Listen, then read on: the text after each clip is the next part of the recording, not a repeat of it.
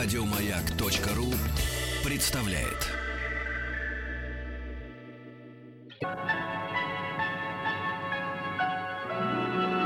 Уральские самоцветы.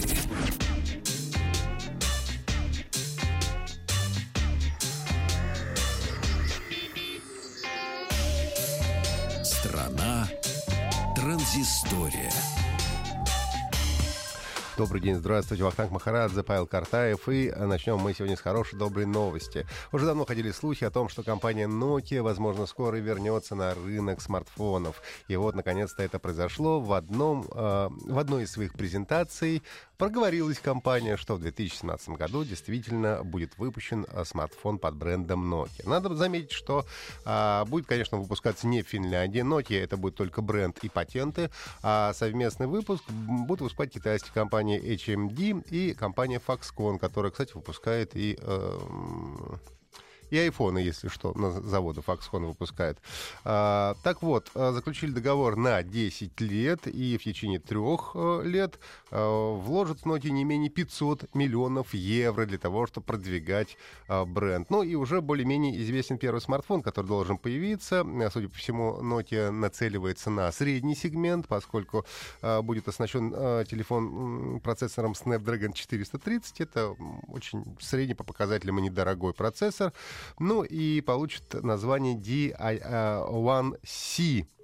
Такой будет смартфон. И а, уже известно, что в конце февраля в Барселоне на МВЦ, Международном мобильном конгрессе, будет выступать э, глава Nokia э, Раджив Сури. И э, говорят о том, что, возможно, произойдет анонс нового смартфона, хотя другие источники говорят, что, скорее всего, еще на МВЦ не будет никакого анонса, а просто будет выступление главы с планами на ближайшее время. Я очень надеюсь, что я тоже посещу мобильный конгресс и все узнаю из первых рук, тогда вам сообщу. А, в Японии представили сервис проката велосипедов. Он называется Hello Cycling. И работает он по принципу каршеринга. Ну, с каршерингом многие москвичи уже знакомы. А, это когда вы скачиваете себе приложение на смартфон, а, бронируете какую-то машину, которую находите по карте, по GPS, и дальше по временная оплата у вас, вы ездите на, этой, на этом автомобиле и паркуете на разрешенных каких-то парковках в разрешенной зоне. То же самое будет и с этими велосипедами велосипедами. А, можно будет а, разблокировать специальный замок а, и после поездки оставить на любой станции сервиса Hello Cycling.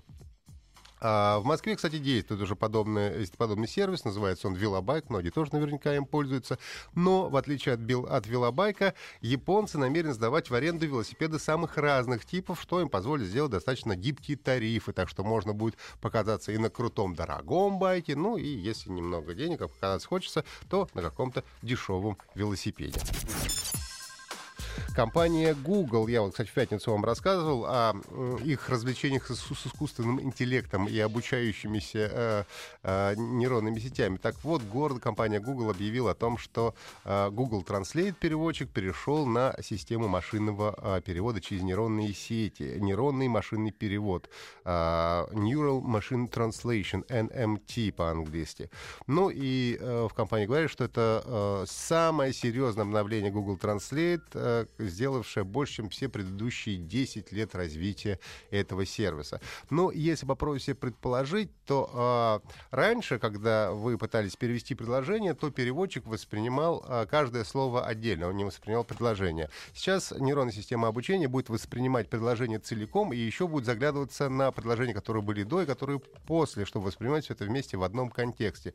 Ну и, соответственно, как нейронные сети, они самообучающиеся, то есть чем больше ошибок и чем больше вариантов будет происходить, происходить, тем лучше будет перевод. И в, в идеале стремятся к тому, что перевод должен быть таким, как говорил бы носитель этого языка. Пока что а, перевод доступен, нейронный перевод доступен для английского, французского, немецкого, испанского, португальского, китайского, японского, корейского и турецкого языков. Как говорят в Google, это родные языки трети населения Земли и 35% запросов Google Translate. Ну, а постепенно будут задействовать новую систему перевода для всех 103 языков, которые поддерживают, поддерживаются сервисом.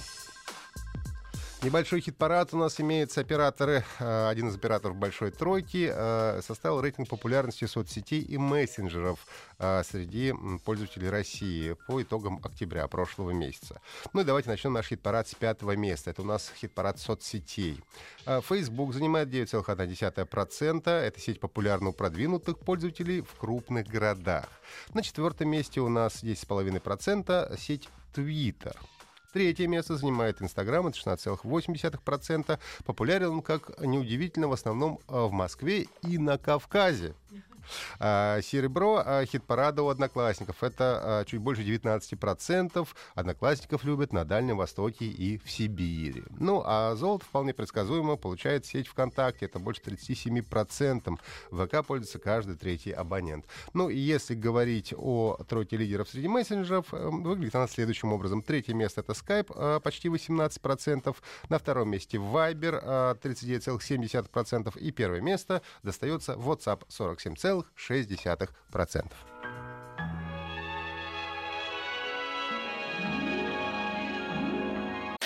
Еще больше подкастов на радиомаяк.ру